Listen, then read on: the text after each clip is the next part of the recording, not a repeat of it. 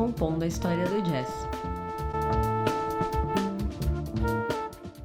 Olá, eu sou a Fernanda Mendes.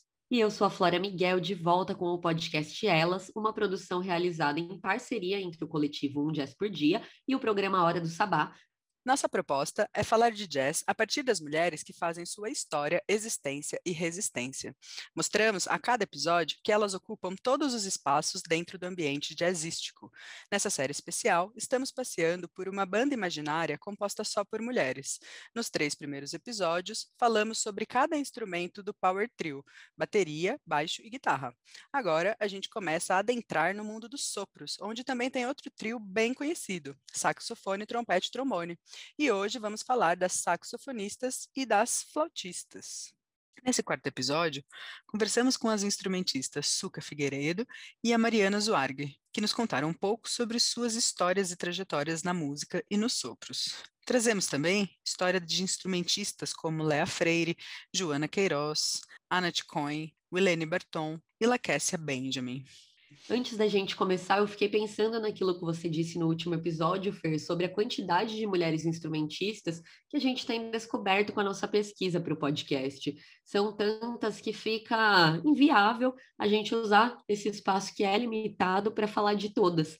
Então, nós estamos escolhendo algumas para narrar sonoramente aqui no podcast, mas nós vamos estender o elas para a página de Instagram, instagram.com.br um dias por dia, onde vocês podem acompanhar o restante da nossa pesquisa sobre as mulheres na história da música jazz instrumental. E agora, bora falar de música em específico de sax. Ele é um instrumento aerofônico do grupo das madeiras. Apesar de ser de metal, o som é feito por uma palheta que originalmente é de bambu, ainda que hoje existam várias opções de materiais sintéticos. E são três os tipos de sax mais encontrados. O saxofone alto é o mais comum e possui as escalas mais abrangentes. Ele tem um registro que vai do médio ao agudo, o que torna um instrumento muito versátil. Sua afinação é em mi bemol, enquanto os outros dois tipos mais comuns são afinados em si bemol. O sax soprano é o mais agudo. Tradicionalmente, é um instrumento reto, sem aquela curva charmosa dos demais saxofones. E o terceiro é o tenor, que tem uma sonoridade mais grave e aveludada, sendo muito utilizado em bandas de jazz ou para compor trios de metais. A flauta também é um instrumento originalmente de madeira e é bem comum ver saxofonistas no meio do show trocarem o sax pela flauta. Por isso, a gente também incluiu aqui algumas flautistas abrindo o nosso episódio com quem sempre abre o nosso podcast, Suca Figueiredo. Sabe aquelas descobertas musicais que animam o dia? Foi assim que a gente se sentiu ouvindo o som dessa multi-instrumentista. Claro que conversamos com ela, que começou falando pra gente sua trajetória com o sax e a flauta. A minha iniciação com a música, com o instrumento, o saxofone, ela foi bem tardia. Eu comecei a estudar com 25 anos e inicialmente como um hobby, mas logo depois eu entendi o meu chamado artístico, que eu precisava me expressar através do saxofone. E com isso também veio a decisão de, de começar a trabalhar de maneira autoral, pôr as minhas músicas para o mundo é, rapidamente eu entendi a necessidade que o saxofonista ele precisa tocar flauta, assim, ele precisa resolver, porque as coisas elas são escassas, né? Então se você tem uma pessoa que pode executar dois instrumentos em diversas faixas, não simultaneamente, mas em diversas faixas, é ótimo para o contratante. Então eu vi uma necessidade de aprimoramento e de abrir um leque de instrumentos para poder ter mais oportunidades de trabalho, né? Porque já existe um recorte, vários, né, em relação a mim, que sou uma mulher preta. Então, quanto mais eu pudesse oferecer para os contratantes, na minha cabeça, eu teria mais possibilidades de trabalhar, e isso de fato acontece. A Suca também contou para gente um pouco de sua trajetória enquanto mulher negra, instrumentista em um gênero ainda ocupado majoritariamente por homens. O mercado de trabalho ainda é muito machista, racista, classista, patriarcal. E eu acredito que a minha existência enquanto artista, o meu posicionamento é político, porque ainda existem espaços de curadoria e festivais que ignoram a existência de mulheres instrumentistas, mulheres solistas, mulheres na música instrumental Então, eu existir, pôr a minha música no mundo, é ativismo. Não tenho como fugir, porque ainda existem espaços que ignoram a minha existência. Então, se eu não estiver para representar mulheres instrumentistas, mulheres negras instrumentistas, mulheres profissionais da música, quem vai estar? Se cada vez mais nos negam esse espaço. Ao passo que muita coisa está mudando, que eu acredito que essa mudança ela vem muito do constrangimento, porque eu entendo a necessidade da transferência do constrangimento. A gente não pode mais se constranger por cobrar um festival, um line-up representativo. A curadoria precisa se constranger, se responsabilizar por não ter representatividade em um line-up. Então, especialmente se um festival ou uma curadoria é feita com dinheiro público. Então, a minha existência como, como artista, ela é ativismo, ela é militância, simplesmente pelo fato de eu ser um corpo negro no mundo.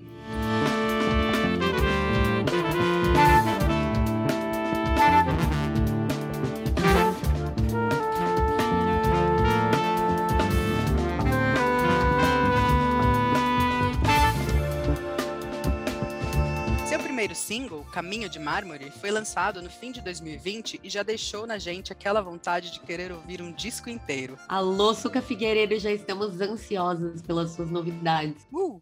A Suca também contou pra gente como foi o processo de criação desse som. Caminho de Mármore é minha primeira composição. Foi concebida em outubro de 2019, durante a minha passagem em turnê pelo Rio de Janeiro. Inicialmente eu tinha a melodia na flauta e a linha do baixo, mas essa composição ela ficou engavetada durante alguns meses porque eu não sabia exatamente aonde desaguar essa música. Se eu seguiria um caminho solo ou se eu seguiria executando com outros projetos, composições minhas. Mas logo veio o entendimento, junto com a pandemia, que eu precisava dar voz às minhas sensações, aos meus sentimentos, à minha própria paisagem sonora. O processo de escolher os timbres, escolher o arranjo, quem iria gravar, quem iria mixar, tudo isso foi pensado com muito carinho para ter um produto final de fidelidade ao que eu queria reproduzir, ao que estava dentro de mim.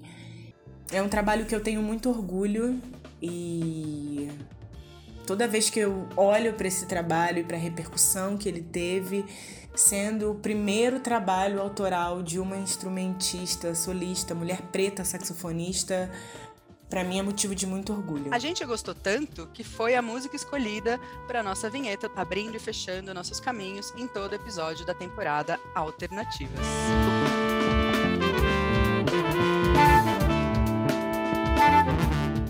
Uma das maiores referências no jazz brasileiro atualmente é a saxofonista Cíntia Piscin. De São Carlos, São Paulo, a música sempre fez parte da vida da artista. Formada no tradicional Conservatório de Tatuí, foi lá que ela estudou sax no curso de MPB e jazz. Também fez dois anos de flauta transversal erudita depois se mudou para São Paulo, tocou em big bands e muitas outras formações de música instrumental, bandas de blues, rock, samba e até passeou aí por vários estilos, tocou em bailes, casamentos, eventos corporativos, programas de TV e fez gravações diversas. Ou seja, Cintia tem um baita currículo, também já tocou ao lado de grandes nomes do instrumental ao MPB e o hip hop, como Lineker, Chico César, Tássia Reis e o rapper do Raiz. E quem já viu ao vivo sabe que essa mulher toca muito. Cintia Piscin tem o seu projeto solo com quinteto de jazz e o seu último álbum, Freedom of Mind, foi lançado em 2019. Aliás, em 2015, a gente cobriu um show dela em São Paulo, na Rua Iquiririm, um festival de jazz de rua, do jeitinho que a gente gosta. Pude ver essa mulher tocando ao vivo. Ela traz um groove numas velocidades super altas, altos BPMs, uns timbres muito limpos que te levam para lugares muito inesperados, né? Altos BPMs.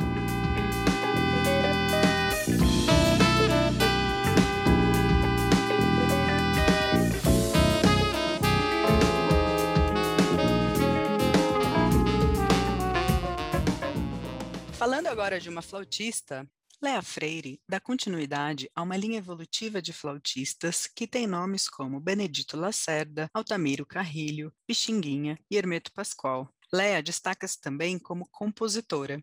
Em toda sua obra, percebe-se as camadas que formam os instrumentos de sopro, com suas aberturas de vozes e comportamentos rítmicos. Ela fez parceria com o trombonista Bocato em Antologia da Canção Brasileira, volumes 1 e 2, e em outros projetos com o saxofonista e flautista Teco Cardoso. Com o Teco, gravou Quinteto, Waterbikes, Cartas Brasileiras e Vento em Madeira. Em quinteto, Lea e Teco passeiam ora por composições apoiadas mais numa fluidez harmônica e na condução de uma bateria solta, ora em bases rítmicas e swings como Vatapá e Sorriso de Gordo, que você escuta agora.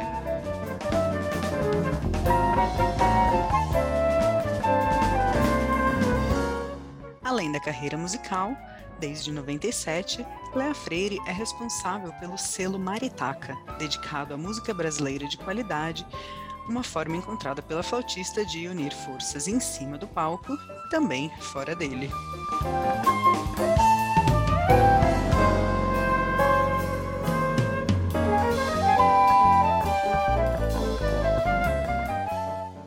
uma das nossas entrevistadas do episódio, Mariana Zwarg, flautista, saxofonista, compositora e arranjadora. Filha do baixista, compositor e arranjador Itber Zwarg e afilhada do compositor, arranjador e multi-instrumentista, Hermeto Pascoal, contou pra gente como é ter essa relação tão íntima com músicos renomados, sendo uma autora do cenário alternativo contemporâneo.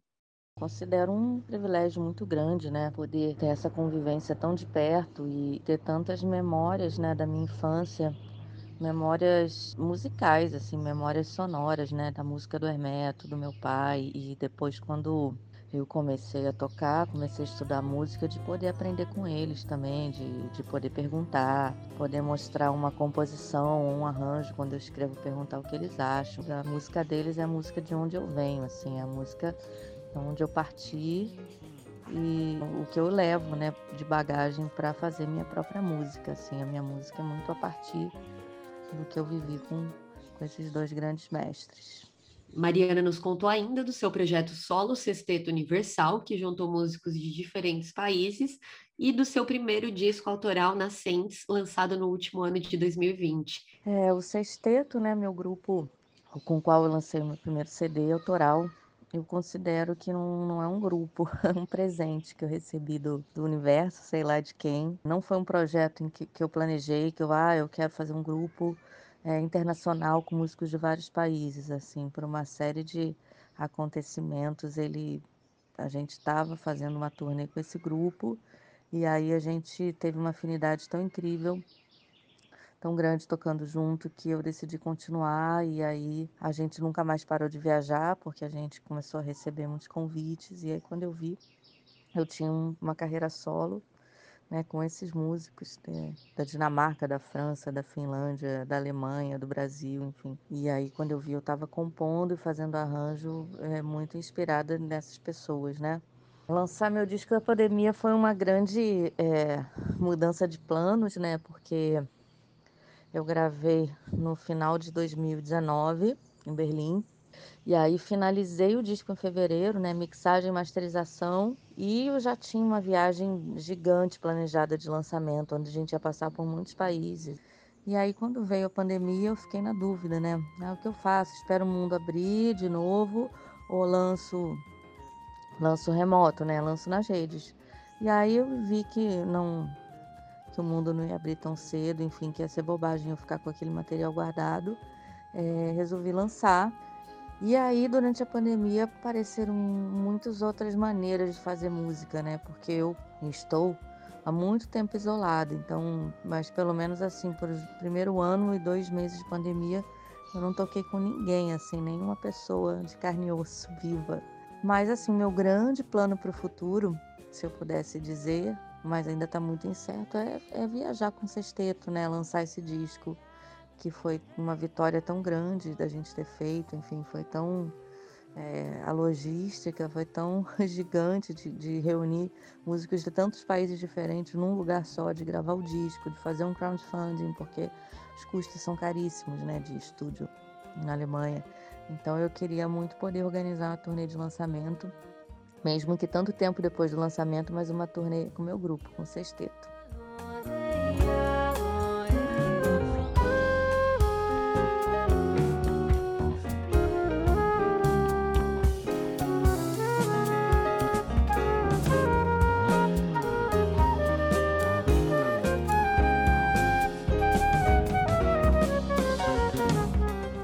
Queiroz é clarinetista, saxofonista e compositora. Se divide atualmente entre as cenas musicais do Rio de Janeiro e de São Paulo, fazendo parte de diversos projetos nas duas cidades.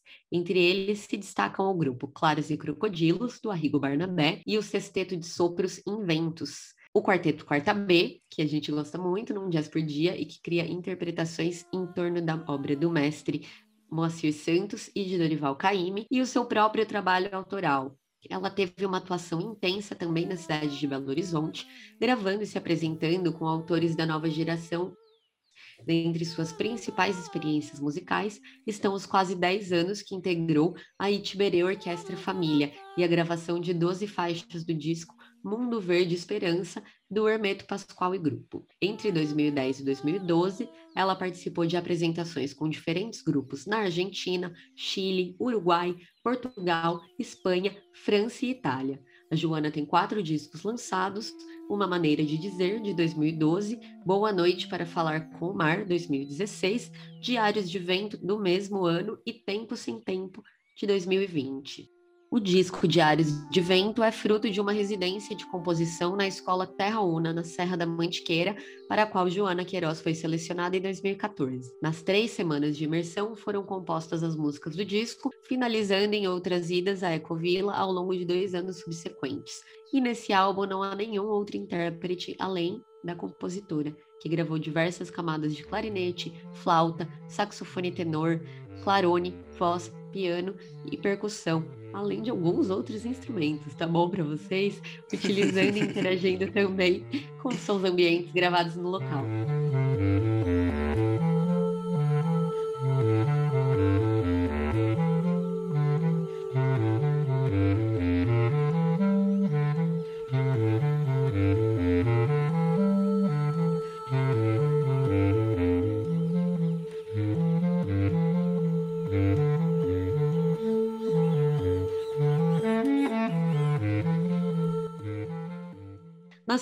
Tel Aviv, a israelense Nat Cohen é apaixonada pela música brasileira. Ela já morou, inclusive, no Rio de Janeiro para estudar nossa música dentro de seu contexto.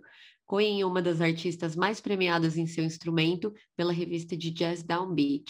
Entre o clarinete e o saxofone, ela ainda coleciona indicações para o Grammy em diversas categorias. Seu amor pela música brasileira vem desde pequena, ouvindo MPB na Rádio de Israel. Por isso, toca, dizem por aí, choro samba como se fosse uma carioca da gema. No início do ano de 2017, um ano que foi especialmente fértil e criativo para ela, a Nath deu continuidade ao romance com os sons brasileiros, lançando dois álbuns simultaneamente. Outra coisa, The Music of Moacir Santos e Rosa dos Ventos, Ambas as gravações foram feitas no Brasil e receberam indicação ao Grammy de melhor World Music e melhor álbum de jazz latino.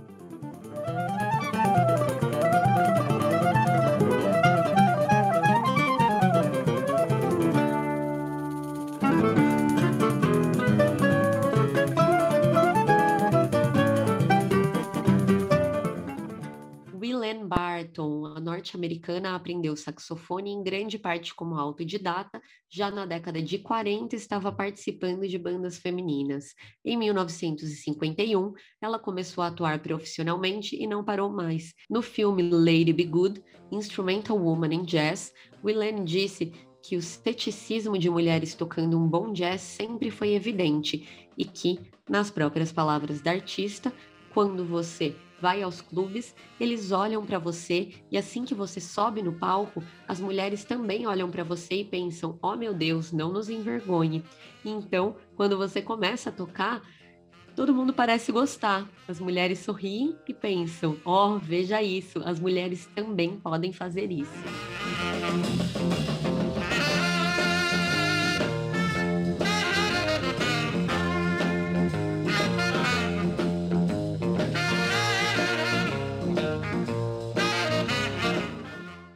Laquessia Benjamin, no seu terceiro disco, mergulha no universo musical e espiritual do casal Coltrane, uma verdadeira obra-prima, Pursuance de Coltrane's. Foi lançado no ano passado, 2020, onde a artista faz uma sublime homenagem muito sabiamente. O disco é muito mais que um tributo. Se preocupando em manter a espiritualidade subjacente das composições de John e Alice Coltrane, ela diz que eles estavam escrevendo canções para deuses indianos, para deuses cristãos, para deuses muçulmanos. Em todos eles, a ideologia era que cada religião é uma e somos todos um com Deus. Nesse sentido, o disco fala sobre a natureza unificadora da forma de arte do jazz. A música é um reflexo do nosso tempo, um reflexo do espírito de nossos tempos. Em nosso clima social e político atual, precisamos de música para curar a alma. Lindas essas palavras, né? E cura é o que mais precisamos no momento, não é não? Enquanto a cura e a vacina não vêm, a gente encerra o episódio de hoje com um afago na alma, escutando o trecho de uma música desse disco lindíssimo que só de ouvir já deixa um quentinho no coração. Até já!